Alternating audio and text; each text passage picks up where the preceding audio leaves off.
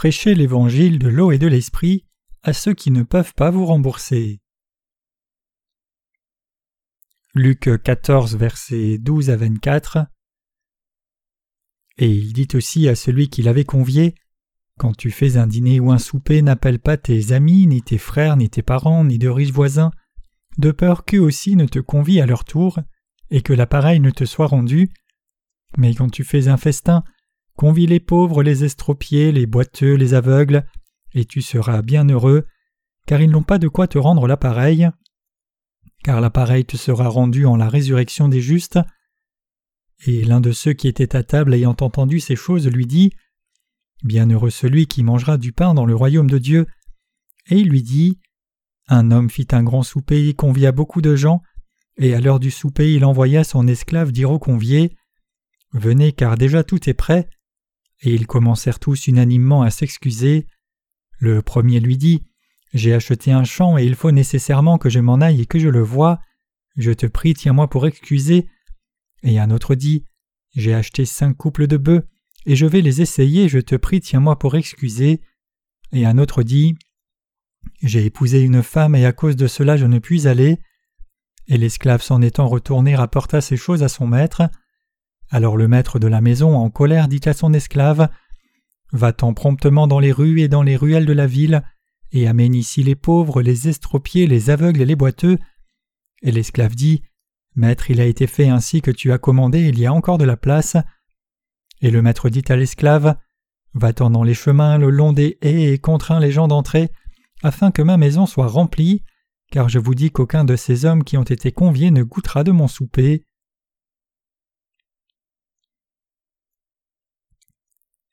Jésus nous a dit d'inviter et nourrir ceux qui ne peuvent pas nous rembourser. Mais quand tu fais un festin, convie les pauvres, les estropiés, les boiteux, les aveugles, et tu seras bien heureux, car ils n'ont pas de quoi te rendre l'appareil, car l'appareil te sera rendu en la résurrection des justes. Luc 14, versets 12 à 14. Et ils commencèrent tous unanimement à s'excuser. Le premier lui dit j'ai acheté un champ et il faut nécessairement que je m'en aille et que je le voie. Je te prie, tiens-moi pour excuser. Et un autre dit J'ai acheté cinq couples de bœufs et je vais les essayer. Je te prie, tiens-moi pour excuser. Et un autre dit J'ai épousé une femme, à cause de cela je ne puis aller. Et l'esclave s'en étant retourné rapporta ces choses à son maître. Alors le maître de la maison en colère dit à son esclave Va-t'en promptement dans les rues et dans les ruelles de la ville et amène ici les pauvres, les estropiés, les aveugles et les boiteux. Luc 14, versets 16 à 21. Nous pouvons appliquer ce passage aux aspects physiques et spirituels de nos vies. Alors que nous vivons sur cette terre, nous devons éviter d'inviter les riches et leur servir un dîner. C'est parce que les riches peuvent nous rembourser, et une fois qu'ils nous remboursent, notre hospitalité est en vain. Donc lorsque nous dépensons de l'argent ou invitons quelqu'un à dîner, nous devrions le faire pour ceux qui ne peuvent pas nous le rendre. Comment pouvons-nous dépenser notre argent pour ceux qui ne peuvent pas nous rembourser? Nous pouvons le faire quand nous dépensons de l'argent pour l'Évangile. Par exemple, nous avons dépensé beaucoup de ressources financières pour prêcher l'Évangile de l'eau et de l'Esprit, mais quelqu'un nous a-t-il remboursé pour nous remercier? Non, cela n'est pas arrivé. Par contre, si nous devions inviter les riches et leur donner de l'hospitalité matérielle, ils se sentiraient redevables pour cela et réfléchiraient à une quelconque façon de nous rembourser. Mais quand il s'agit de servir l'Évangile et le prêcher aux âmes, les gens n'ont pas l'intention de nous rembourser même si nous avons dépensé beaucoup d'argent pour cette mission. C'est pour cela que nous visitons des endroits comme les résidences de personnes âgées, ou là où s'assemblent des affamés, et leur montrons de l'hospitalité et leur prêchons l'Évangile sans rien attendre en retour. Ce n'est pas digne d'aller prêcher l'Évangile à un moment ou un endroit où nous serons remboursés. Quand nous faisons de bonnes choses, nous ne devons pas nous attendre à être payés pour nos bonnes œuvres. Le Seigneur a dit Quand vous faites une œuvre charitable, ne sonnez pas de la trompette comme les hypocrites le font dans la synagogue et dans les rues, pour qu'ils reçoivent la gloire des hommes. En vérité, en vérité, je vous le dis, ils ont leur récompense. Matthieu 6, verset 2. Au jour dernier, quand les justes seront ressuscités, le Seigneur lui-même nous récompensera. À l'avenir, à notre résurrection et l'arrivée du royaume millénaire, le Seigneur nous donnera beaucoup de récompenses pour nous rembourser. Donc il est bon pour nous de ne pas faire le bien en attendant des récompenses sur la terre. C'est ce que le Seigneur dit dans le passage des Écritures d'aujourd'hui. Aujourd'hui, à travers cette parabole de la fête, le Seigneur parle de la fête du ciel. Les versets 16 et 17 disent Un homme fit un grand souper et convia beaucoup de gens, et à l'heure du souper il envoya son esclave dire aux conviés Venez car déjà tout est prêt. L'homme ici désigne le Seigneur, et le grand souper désigne la fête du ciel qui est préparée avec de la nourriture spirituelle, l'Évangile. Le fait que tout soit prêt signifie que notre Seigneur a expié tous nos péchés. En d'autres termes, ce passage signifie que notre Seigneur a expié tous nos péchés par l'Évangile de l'eau et l'Esprit. Effectivement, notre Seigneur a éradiqué tous nos péchés une fois pour toutes par cet Évangile parfait. Certaines personnes du monde se décrivent elles-mêmes comme des pécheurs sauvés, Cependant, il n'existe pas de gens qui soient des pécheurs sauvés. Dans le royaume de Dieu, il y a seulement des justes qui ont été sauvés, et pas de pécheurs sauvés. Y a-t-il du péché dans ce monde, mes chers croyants? Non, il n'y a pas de péché dans le monde. Quiconque croit dans l'évangile de l'eau et de l'esprit est sans péché. Cela signifie que la bénédiction de la rémission de tous les péchés est prête maintenant. À travers ses serviteurs, Dieu invite tout le monde à une grande fête et cette fête est la fête céleste de l'Église la fête de l'Évangile authentique. Tout ce que quelqu'un doit faire, c'est participer à la fête et manger ce pain de vie, le pain béni du salut et de la grâce, en croyant que le Seigneur a remis les péchés de tout le monde. Pour recevoir la rémission des péchés, absolument aucun effort humain n'est nécessaire. Ce qui est nécessaire, c'est la foi au Seigneur, car la rémission des péchés ne se reçoit pas par ses propres efforts mais par la foi. C'est pour cela que Dieu a envoyé ses serviteurs pour inviter les gens disant que tout est déjà prêt. Je suis allé dans une librairie chrétienne aujourd'hui pour acheter une Bible, et quand j'étais là-bas, j'ai vu quelqu'un prêcher l'Évangile au propriétaire de la librairie plutôt à voix forte. Donc je l'ai écouté pendant un moment, et le cœur de son sujet c'était que puisque Dieu nous a déjà sauvés avant la fondation du monde, il n'y a pas besoin d'œuvres justes de notre part. Jusque-là c'est bien, n'est-ce pas? Cet homme était plutôt un homme impressionnant, Puisque j'étais de tout cœur d'accord avec ce qu'il disait et que je n'avais entendu personne dire quelque chose de si juste et digne pendant longtemps, j'ai continué d'écouter silencieusement à côté de lui. Donc après avoir écouté un moment à ses côtés, je lui ai dit Oui, vous avez raison, alors vous ne devez pas avoir de péché du tout, n'est-ce pas? À cela il répondit Comment peut-il y avoir quelqu'un sans péché? Donc je lui ai demandé Mais vous venez de dire que le salut ne s'obtient pas de par des actes justes mais par la foi et vous avez dit que Dieu a sauvé tout le monde avant la fondation du monde. Il m'a dit alors Oui, mais comment peut-il y avoir quelqu'un dans ce monde qui n'ait pas de péché? Je lui ai demandé en retour Avez-vous alors du péché dans votre cœur? Bien sûr, dit-il. Donc je lui ai dit Vous êtes aussi dans l'erreur. Je lui ai dit qu'il n'avait pas reçu la rémission des péchés non plus. Cet homme s'est alors fâché et a refusé de me parler davantage. Donc je lui ai demandé ce qu'il faisait là à crier avec assurance prêchant au propriétaire de la librairie et prétendant que le salut se recevait par la grâce. Mais c'était inutile de lui parler. Cet homme avait beaucoup de connaissances inutiles à montrer. Il avait beaucoup à dire, parlant du calvinisme et du méthodisme. Alors je lui ai demandé Alors quelle est votre conclusion? Avez-vous du péché? Il a dit Pourquoi me demandez-vous si j'ai du péché ou non? Alors je lui ai demandé de nouveau Êtes-vous un homme juste ou un pécheur? Citant Romains 3, verset 10, il me dit alors Comment quelqu'un peut-il être juste quand la Bible dit il n'y a pas de juste, pas même un seul?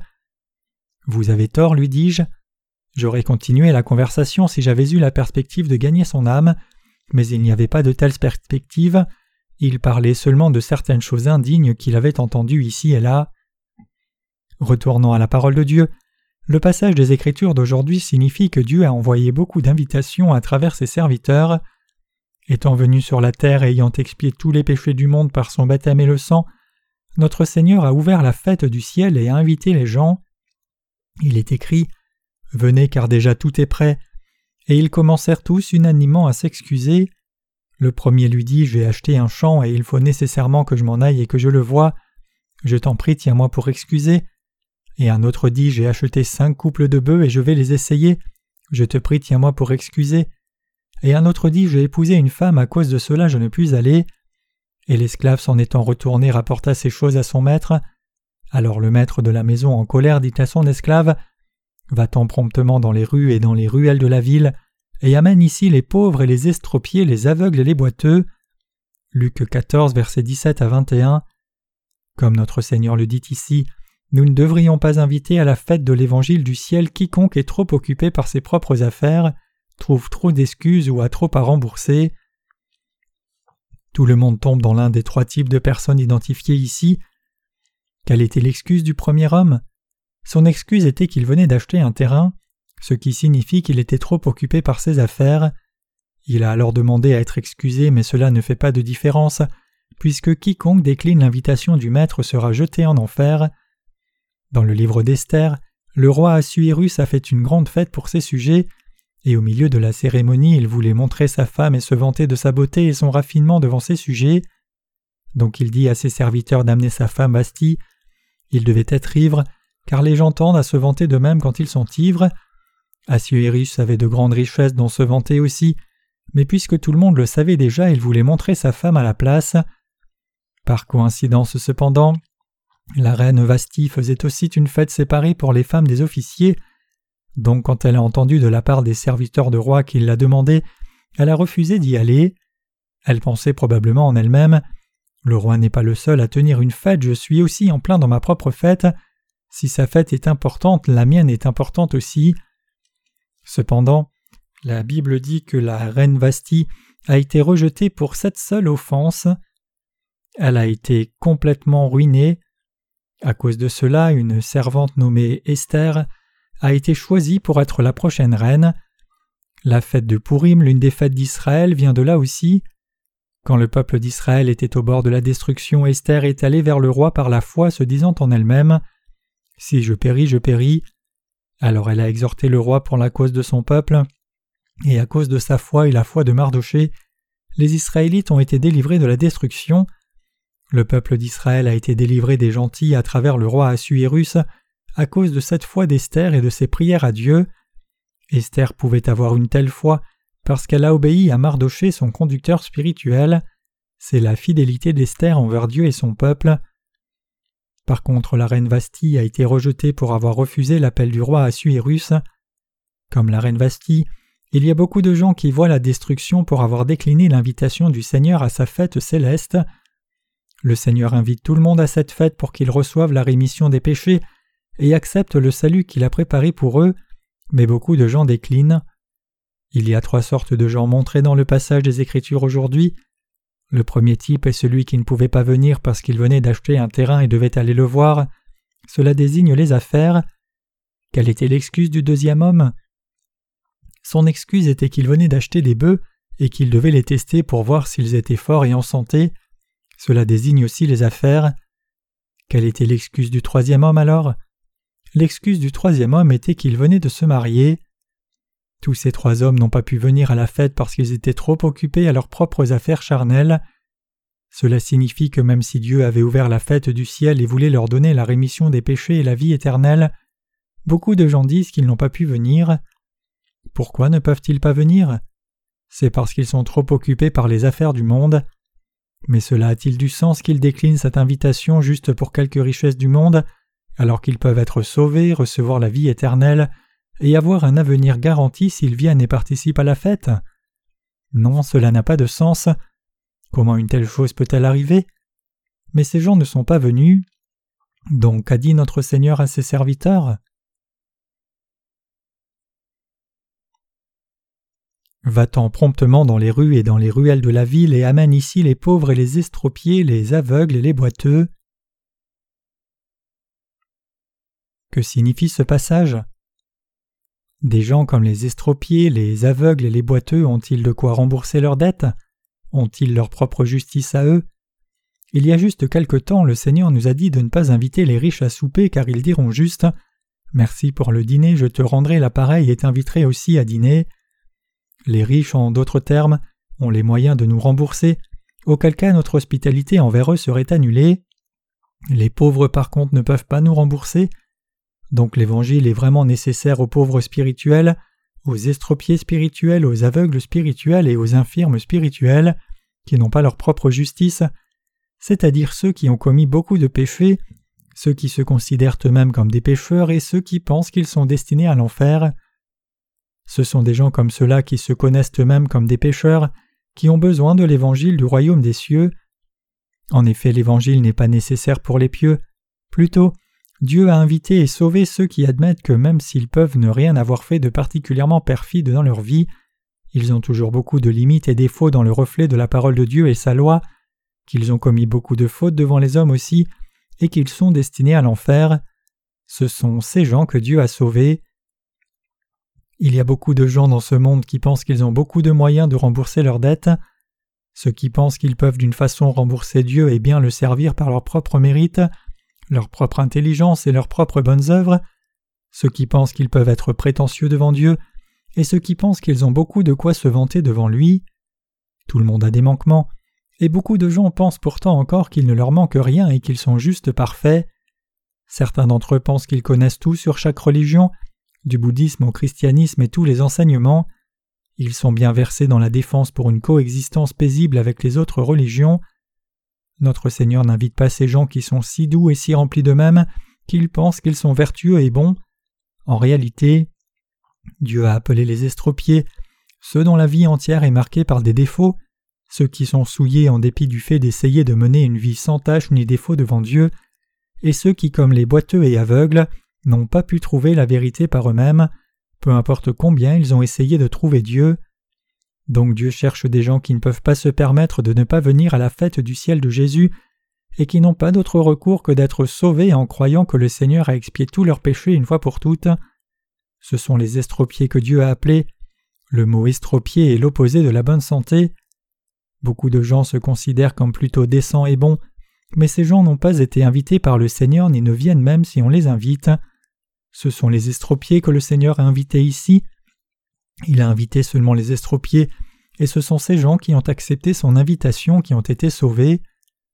En fait, parmi nous tous assis ici, à commencer par moi, nous étions inévitablement estropiés, aveugles et boiteux. Pensez-vous que vous ayez d'une façon des mérites? Pensez-vous être une personne décente? Êtes-vous incertain sur que dire, pensant que vous serez critiqué si vous dites oui, mais que votre orgueil serait frappé si vous dites non? Mais vous devez quand même dire oui ou non. En tant que frères et sœurs, nous devons donner une réponse claire. Pensez-vous toujours que vous êtes décent? En réalité, nous sommes tous boiteux, nous sommes tous imparfaits. Il y a juste un moment, j'ai dit que le mot estropié est opposé à quelqu'un qui est parfait. Vous et moi sommes-nous alors parfaits? Non. Si nous étions parfaits, Dieu ne nous aurait pas invités. Personne sur cette planète n'est parfait. Cependant, il y a beaucoup de gens qui pensent qu'ils sont parfaits. Savez-vous quel pourcentage de gens pensent ainsi? Probablement 95% des gens dans ce monde pensent qu'ils sont parfaits. Même les estropiés pensent qu'ils sont tout à fait bien. Quand Jésus est allé à la piscine de Bethesda, il y avait toutes sortes de gens handicapés rassemblés là, des boiteux aux aveugles et paralysés. Mais ces gens étaient tous remplis d'eux-mêmes d'une façon ou d'une autre. Les aveugles se vantaient de leur bon sens de l'ouïe, les boiteux se vantaient de leur vue vive, et les paralysés se vantaient peut-être de leur carrière passée. Tout le monde a une excuse et quelque chose dont se vanter. Savez-vous combien quelqu'un pense qu'il est intelligent? À commencer par moi, et y compris vous, toute personne qui vit sur cette planète pense être intelligente. C'est pareil au sujet des nations. Tout le monde est fier de sa nationalité. Par exemple, les Chinois pensent qu'ils sont si intelligents. Ils nous méprisent, nous les Coréens, comme si nous étions inférieurs. Ils sont très fiers de leur longue histoire et leur culture splendide. Les Chinois pensent qu'ils sont supérieurs aux autres races, disant qu'ils ont une histoire plus longue, qu'ils ont inventé la poudre à canon en premier, et qu'ils étaient les premiers à présenter une langue écrite. Les Chinois semblent être l'une des nations les plus fières d'elles-mêmes. Vous devez savoir comment le racisme a amené des conflits entre les nations dans l'histoire humaine. Le racisme naît aussi d'une telle notion de supériorité ethnique. Mes chers croyants, combien sommes-nous aussi fiers de nous-mêmes? Combien devenons-nous prétentieux quand il y a la moindre chose dont nous vanter C'est ridicule comme des nains qui se disputeraient pour savoir qui est le plus grand. Combien un nain peut-il être grand même s'il est grand? Pour nous, ils sont tous petits. Mais même entre eux ils se comparent et se disputent pour savoir qui est plus grand que qui. Ainsi nous nous disputons aussi pour savoir qui est meilleur que qui, en nous vantant de la grandeur de nos maisons et de l'argent que nous possédons. Même les animaux se vantent d'eux-mêmes. Vous avez probablement vu un pan montrer son plumage brillant. De même, certaines sortes de poissons ouvrent leurs écailles pour essayer d'avoir l'air plus grand, comme la plupart des poissons n'attaquent pas un poisson qui est plus grand qu'eux-mêmes. Mais en réalité, cela ne fait aucune différence qu'il soit grand ou petit. Les êtres humains ne sont pas différents de ces animaux. C'est ainsi que chaque être humain est réellement. Tout le monde est handicapé. Notre Seigneur nous a dit d'amener les estropiés, les boiteux et les aveugles. C'est si frustrant de voir beaucoup de gens décliner l'invitation en pensant qu'ils sont réellement intelligents, alors qu'en fait ils sont estropiés. Cependant ceux qui pensent qu'ils sont handicapés viennent, ceux qui ont commis de grands péchés et dont la vie est marquée de défauts sont boiteux, les aveugles sont ceux qui reconnaissent qu'ils sont complètement ignorants, Dieu nous a dit de tous les amener, ceux qui sont prétentieux et fiers d'eux-mêmes, il nous a dit de les forcer à venir. Quoi qu'il en soit, nous les rachetés étions tous handicapés, c'est parce que nous étions estropiés que nous avons été invités par notre Seigneur et été sauvés. Au lieu de prétendre être intelligent et être fier de vous, croyez au Seigneur. Votre foi est meilleure que votre intelligence. Mesurer et calculer chaque angle est quelque chose que seuls les insensés font. Quelqu'un est-il justifié pour faire cela devant Dieu? Seuls les insensés font cela. Certaines personnes enquêtent sur cet évangile pour s'y époser, mais c'est risible. Cependant, ceux qui sont vraiment sages se soumettent à Dieu à la première occasion qu'ils ont. Ils demandent la miséricorde de Dieu qui peut leur montrer une miséricorde infinie. Seuls les insensés iraient vers le roi et demanderaient à savoir s'il est réellement roi ou non, et s'il est un bon roi ou pas. Nous avons été sauvés parce que nous étions tous insuffisants. Si nous avions été pleins de nos propres mérites, nous n'aurions pas été sauvés. Une telle grâce n'est pas répandue sur ceux qui sont pleins de leur propre justice. Ils ne peuvent pas prendre part à la fête du ciel. Dieu ne le leur permet pas. Si nous étions fiers de nous-mêmes, Dieu ne nous aurait pas invités. Maintenant que nous avons été sauvés dans cette fête céleste, nous avons réalisé que nous étions effectivement boiteux. C'est pour cela que Dieu nous a forcés à venir et nous a prêché l'Évangile, et nous avons été sauvés en conséquence. Vous devez saisir cela. Maintenant que vous avez reçu la rémission des péchés, ne soyez pas fiers de vous-même. Si vous êtes trop fiers de vous-même, Dieu brisera votre justice. En particulier, ceux qui ont eu une certaine formation théologique sont prompts à penser à tort que même s'ils ont été sauvés en croyant dans l'évangile de l'eau et l'esprit, ils ont quelque part plus de connaissances que les autres et sont plutôt différents de tous les autres, en dépit du fait qu'ils ont reçu le même salut. Ceux qui pensent qu'ils sont bien éduqués doivent être éjectés de leur apprentissage premier et se voir injecter un enseignement nouveau et correct spirituellement. Ceux qui sont hautement éduqués sont prompts à causer davantage de troubles dans l'Église de Dieu. Je ne dis pas que vous devriez négliger votre éducation, mais qu'il n'y a rien de spirituellement correct dans ce que vous pouvez apprendre de ce monde. Même si quelqu'un a suivi une formation diplômante, il n'a pas réellement beaucoup de connaissances à montrer. En fait, il n'a pas de réelle connaissance du tout. Entre un diplômé d'un collège et un diplômé du lycée qui a davantage de connaissances Bien sûr, le diplômé du lycée aurait plus de connaissances pour ce qui concerne la connaissance séculière, mais quand il s'agit de la question de qui est plus sage devant Dieu et quelle foi est meilleure, c'est vraiment un désavantage aux yeux de Dieu. C'est parce que quelqu'un qui vient de finir le collège connaît ses limites et réalise qu'il y a beaucoup de gens meilleurs que lui dans le monde. Ceux qui sont insuffisants sont réceptifs, par contre ceux qui sont hautement éduqués sont plutôt dans le jugement qu'ils ne sont réceptifs. Maintenant que vous avez reçu la rémission des péchés, ne soyez pas si fiers de vous, ne soyez pas si arrogants juste parce que vous êtes éduqués, j'ai observé que les gens hautement éduqués ont plus de difficultés à mener leur vie de foi. J'ai vu leur foi lutter pour grandir. Bien que ceux qui sont insuffisants grandissent dans la foi pas à pas, ceux qui sont hautement éduqués ont beaucoup de difficultés à grandir dans la foi. C'est parce qu'ils approchent tout comme un exercice intellectuel. Puisque ces gens essayent de tout comprendre avec leur propre tête avant de croire, ils ne peuvent pas construire leur maison de foi depuis le début même si le Seigneur a déjà posé la pierre fondamentale basique de leur salut. Si toutes nos curiosités intellectuelles sont satisfaites dans nos têtes, il n'y aura pas besoin de croire dans nos cœurs.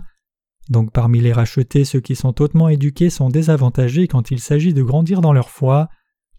Bien sûr, cela ne signifie pas que vous ne devez pas avoir d'éducation, mais la réalité de l'éducation en Corée, c'est que même lorsque l'on est diplômé du lycée, une fois que l'on trouve un travail dans une entreprise, l'on doit être encore formé, comme si l'on n'était pas mieux qu'un enfant de maternelle.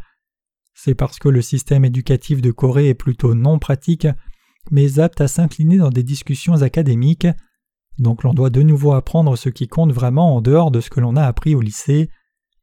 De même, une fois que nous entrons réellement dans cette vie de foi, nous devons de nouveau tout apprendre. Nous devons apprendre ce en quoi consiste la foi et comment mener une vie spirituellement depuis le début. C'est parce que nous sommes tous insuffisants que Dieu nous a sauvés parfaitement. Tout le monde est le premier lorsqu'il est seul, mais le dernier quand il y a plusieurs personnes. Saisissez-vous cela? N'êtes-vous pas d'accord avec cela? C'est parce que nous sommes insuffisants que Dieu nous a sauvés. Si nous avions des mérites, Dieu nous aurait-il sauvés?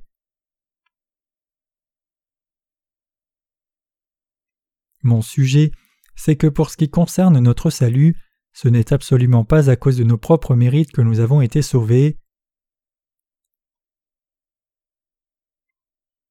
Mes chers croyants, si nous avions des mérites, je ne me serais jamais tenu ici pour prêcher de la sorte. Je n'aurais pas pu le faire. C'est précisément parce que je n'ai pas de mérite que parmi tant de gens de ce monde, j'ai reçu la rémission des péchés et fait maintenant cette œuvre. Je connais beaucoup de gens dans les communautés chrétiennes coréennes. Des doués aux ordinaires, j'ai beaucoup de connaissances. Parmi tous ces gens, je n'ai pas de mérite. Je n'ai pas de mérite d'avoir reçu la rémission des péchés. Je ne suis pas bon pour être le serviteur de Dieu. Autrement, si j'avais des mérites, je ne serais pas assis ici comme cela. Si j'avais beaucoup de mérites, je serais probablement parti en Europe ou aux États-Unis pour de hautes études et acquis un doctorat en théologie, et j'aurais prétendu être vertueux et droit j'aurais commis une fraude, mais je suis ici parce que je suis insuffisant. C'est aussi parce que vous êtes insuffisant que vous êtes assis ici en ce lieu, prenant part à cette fête du ciel et mangeant la manne du ciel. Si nous étions fiers de nous-mêmes, nous ne serions pas assis là mais ailleurs. Nous serions tous assis dans une grande église et une grande dénomination, nous vantant de nous-mêmes. Une assemblée fière d'elle-même aurait un pasteur fier de lui-même, se vantant les uns des autres pour des réalisations inexistantes jusqu'à se trouver devant le trône du jugement du Seigneur. Notre Seigneur nous dit d'aller sur les chemins et dans les allées, et de forcer les estropiés à venir dans son Église pour la remplir. Votre effort d'évangélisation devrait être de forcer les gens. Cela signifie qu'au lieu de dire juste quelques mots plus abandonnés, vous devez être persistant, vous devez continuer de demander aux gens de venir à l'Église, c'est ce en quoi consiste l'évangélisation. Le fondement élémentaire de l'évangélisation, c'est de forcer les gens à écouter la parole de Dieu. Être persistant, c'est évangéliser. Vous devez insister pour que les gens viennent à l'Église, leur faire entendre la parole et leur faire ainsi recevoir la rémission des péchés. C'est ce que signifie l'évangélisation. Notre Église fait une réunion de réveil dans deux ans, mais de quelle utilité ce sera à moins que vous ne veniez avec les âmes à la réunion? Ils nous suivront seulement si vous êtes persistants, ils ne viendront pas si vous leur parlez juste une fois ou deux. En particulier, la culture coréenne demande de la persistance. Par exemple, disons que quelqu'un se présente chez vous quand vous prenez le déjeuner. La coutume socialement acceptable est de l'inviter à votre table de déjeuner au moins sept, huit ou même dix fois. L'inviter juste deux ou trois fois ne suffira pas, puisque dans la culture coréenne ce n'est pas inhabituel que les gens déclinent une invitation à répétition par politesse. Si vous retenez votre invitation dès qu'elle est refusée une seule fois, vous serez considéré comme un mauvais hôte. De même quand il s'agit d'inviter les pécheurs, vous devez les inviter au moins dix fois. C'est ainsi que vous devriez évangéliser. Vous devez continuer de leur demander de venir à l'Église. Vous devez le faire diligemment. Vous devez aussi leur dire combien l'atmosphère et les pasteurs sont merveilleux dans l'Église. C'est la bonne chose à faire devant Dieu. Cependant, quand vous louez les pasteurs, vous ne devez pas vous vanter de leur réalisation charnelle, plutôt vous devez leur dire honnêtement ce que vous aimez réellement dans notre Église, les cultes merveilleux que nous avons, les sermons qui sont basés sur la parole de Dieu, le salut que vous avez reçu ici et la vie de foi que vous menez. Dites-leur que vous aimez votre Église parce qu'elle croit à la parole des Écritures et c'est une Église conforme bibliquement. Si vous devez vous vanter de telles choses, alors vous faites largement bien de le faire. Cependant, si vous vous vantez de vos pasteurs en des termes charnels, les gens seront déçus une fois qu'ils les verront et ne reviendront plus jamais. Quoi qu'il en soit, votre effort d'évangélisation doit être de forcer. Cela signifie que vous devez exhorter les gens fortement quand vous essayez de les évangéliser. Au lieu de les inviter juste une fois ou deux, invitez-les encore et encore s'ils refusent. Continuez de leur demander de venir à l'Église. Vous devez aussi être persistant comme cela quand il s'agit de votre propre famille. Qu'arrivera-t-il aux gens qui auront refusé votre invitation? Ils iront tous en enfer. Disons que lorsque vous avez prêché l'Évangile aux gens, l'un d'entre eux dit qu'il a acheté quatre bœufs et qu'il devait les essayer. Donc vous l'avez laissé et vous êtes tourné vers une autre personne, mais elle a dit qu'elle devait partir en voyage d'affaires. Vous l'avez alors aussi abandonné et être allé vers une autre personne encore, qui a dit alors qu'elle ne pouvait pas venir parce qu'elle venait d'acheter un terrain. Notre Seigneur nous a dit que plutôt que d'inviter les gens une seule fois comme cela, nous devons les inviter continuellement. En d'autres termes, nous devons leur demander avec persistance. Si certaines personnes viennent sans être invitées, vous devez leur enseigner qu'elles sont elles-mêmes estropiées. Vous devez leur faire savoir qu'elles sont spirituellement boiteuses, estropiées et aveugles. Vous devez leur dire Vous avez été chrétien pendant tout ce temps, mais n'êtes-vous pas encore complètement ignorant N'êtes-vous pas toujours incapable de comprendre la Bible même si vous la lisez? Il convient bien que vous soyez ignorant car tout le monde est comme vous. Mais si vous lisez la Bible après être né de nouveau, vous pourrez tout comprendre. Quand vous lisez la Bible, vous n'avez pas besoin de lutter avec l'ignorance. Une fois que vous êtes né de nouveau, vous connaissez clairement. Vous devez enseigner aux gens qu'ils sont spirituellement aveugles et boiteux, qu'ils sont eux-mêmes estropiés. Vous devez leur enseigner quels graves pécheurs ils sont devant Dieu. Vous devez ensuite les inviter à venir à l'Église de Dieu, écouter l'Évangile et recevoir la rémission des péchés. Comprenez-vous ce que je dis ici? Évangéliser consiste en la persistance. Il s'agit d'exhorter à répétition. C'est ce en quoi consiste l'évangélisation. Pour eux qui sont fiers d'eux-mêmes, si vos exhortations répétées et persistantes tombent dans l'oreille de sourds, alors vous pouvez abandonner leur cas, ils seront jetés en enfer. Vous devez aussi parler à votre famille, mais pas juste une fois ou deux. Vous devez les inviter à répétition. Si vous insistez assez longtemps, ils viendront à l'église au moins une fois ou deux, même si c'est juste pour vous faire une faveur. Il y a beaucoup de ces gens qui sont venus à l'église, ont entendu l'Évangile et ont reçu la rémission des péchés de cette façon. Ces gens ont entendu l'Évangile et reçu la rémission des péchés parce que ceux qui essayaient de les évangéliser les ont forcés à venir à l'Église. Si les évangélistes avaient abandonné après avoir essayé juste une fois ou deux, alors tous ces gens auraient subi une conséquence tragique, incapables de prendre part à la fête du Seigneur. Pour éviter une telle conséquence, nous devons être persistants avec les gens, amener des âmes dans l'Église de Dieu et prêcher l'Évangile. Continuez d'exhorter votre famille, j'ai exhorté ma belle famille pendant plus de dix ans, et même jusqu'à présent mon effort n'a pas encore eu de succès. Abandonnez-vous au sujet des membres de votre famille après les avoir invités à l'Église de Dieu une fois ou deux? Pensez-vous que ce soit acceptable? Que dit la parole de Dieu?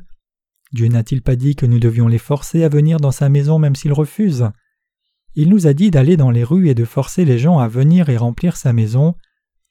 A-t-il dit que nous pouvons juste parler une fois puis abandonner s'ils n'écoutent pas, puisque cela frappe notre orgueil? Non, il nous a dit de les forcer et de remplir sa maison. Peu importe, vous devez essayer de façon indéfectible d'amener les membres de votre famille à l'Église, même s'ils écoutent juste le sermon et partent. Vous devez continuer de leur prêcher l'Évangile. C'est alors seulement que votre famille pourra éviter l'enfer. C'est alors seulement que la famille des justes pourra éviter l'enfer. À moins que nous les forcions, ils iront tous en enfer. Quelle tragédie terrible ce serait. La fête du ciel désigne la vie éternelle dans le royaume des cieux, et ceux qui ne participent pas à cette fête seront jetés en enfer. Ils brûleront dans le feu pour toujours. S'il y a des âmes dans votre famille qui n'ont pas encore reçu la rémission des péchés, vous devez leur prêcher l'Évangile et leur faire recevoir la rémission des péchés à tout prix. Vous devez aussi réaliser que nous étions tous estropiés et que notre Dieu nous a sauvés. Il y a plusieurs personnes âgées ici avec nous, et si leurs enfants ne les avaient pas forcés à venir à l'Église, ils seraient allés droit en enfer. C'est parce que leurs enfants se souciaient profondément de la destinée de leurs parents qu'ils ont parlé à ces personnes âgées. C'est ainsi que nos frères et sœurs plus âgés ont entendu l'Évangile et reçu la rémission des péchés. N'avez-vous pas alors le même désir pour vos enfants qui sont encore dans le péché? Ne vous souciez-vous pas de ce que vos enfants seront jetés en enfer? Si vous croyez dans cette parole, vous serez en mesure de forcer vos enfants et remplir l'Église avec leurs âmes. Mais si vous n'y croyez pas et le prenez juste comme une simple hypothèse, alors vous n'aurez pas besoin de les forcer, et vous ne le ferez pas non plus. Plutôt que de juste comprendre le passage des Écritures d'aujourd'hui comme une simple instruction intellectuelle, nous devons y croire de tout notre cœur, l'écouter attentivement, prêcher l'Évangile aux âmes autour de nous et les forcer à venir à l'Église. Agissons selon cette réalisation.